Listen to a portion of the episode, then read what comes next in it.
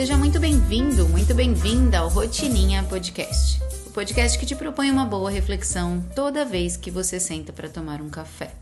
Muitíssimo bom dia, senhoras e senhores. Hoje é um daqueles episódios em que somos eu e você. Vamos fingir que o Rodolfo não tá bem aqui do meu lado enquanto eu converso com você nesse episódio de hoje.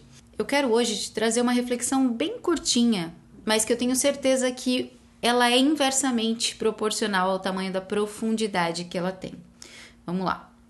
Presta atenção nas pessoas que você mantém por perto nos momentos bons.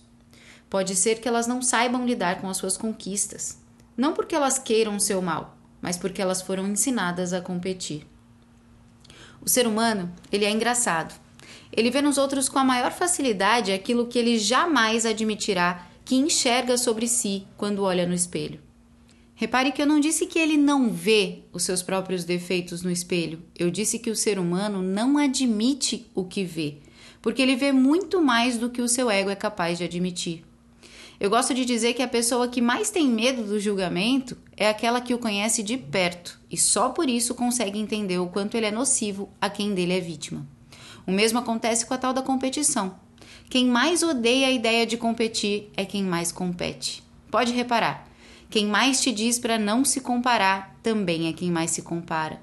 Quem mais reclama da inveja alheia é quem mais inveja o outro. E por que eu tô te dizendo isso? Porque a consciência é liberta. Quanto antes você entender que isso que você teme no outro só te incomoda porque há muito disso dentro de você, antes você vai ter a chance de escolher por um caminho ou comportamento diferente. O outro, que parece não torcer por você, talvez sequer tenha noção disso.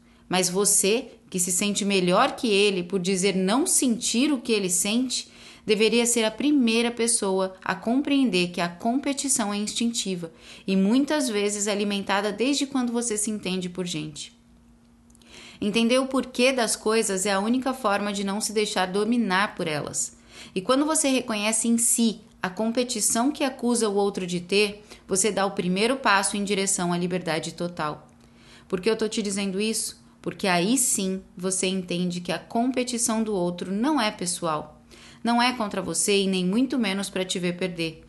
A competição que você sente quando percebe alguém incomodado com seu sucesso é sobre a pessoa, é sobre ele.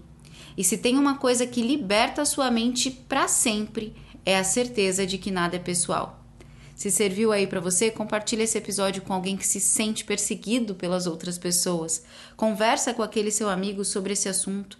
Traz esse papo para sua mesa. E se você quiser, me deixa saber se você gostou. Muitíssimo obrigada. Amanhã a gente se fala um pouco mais. Beijo grande. Tchau.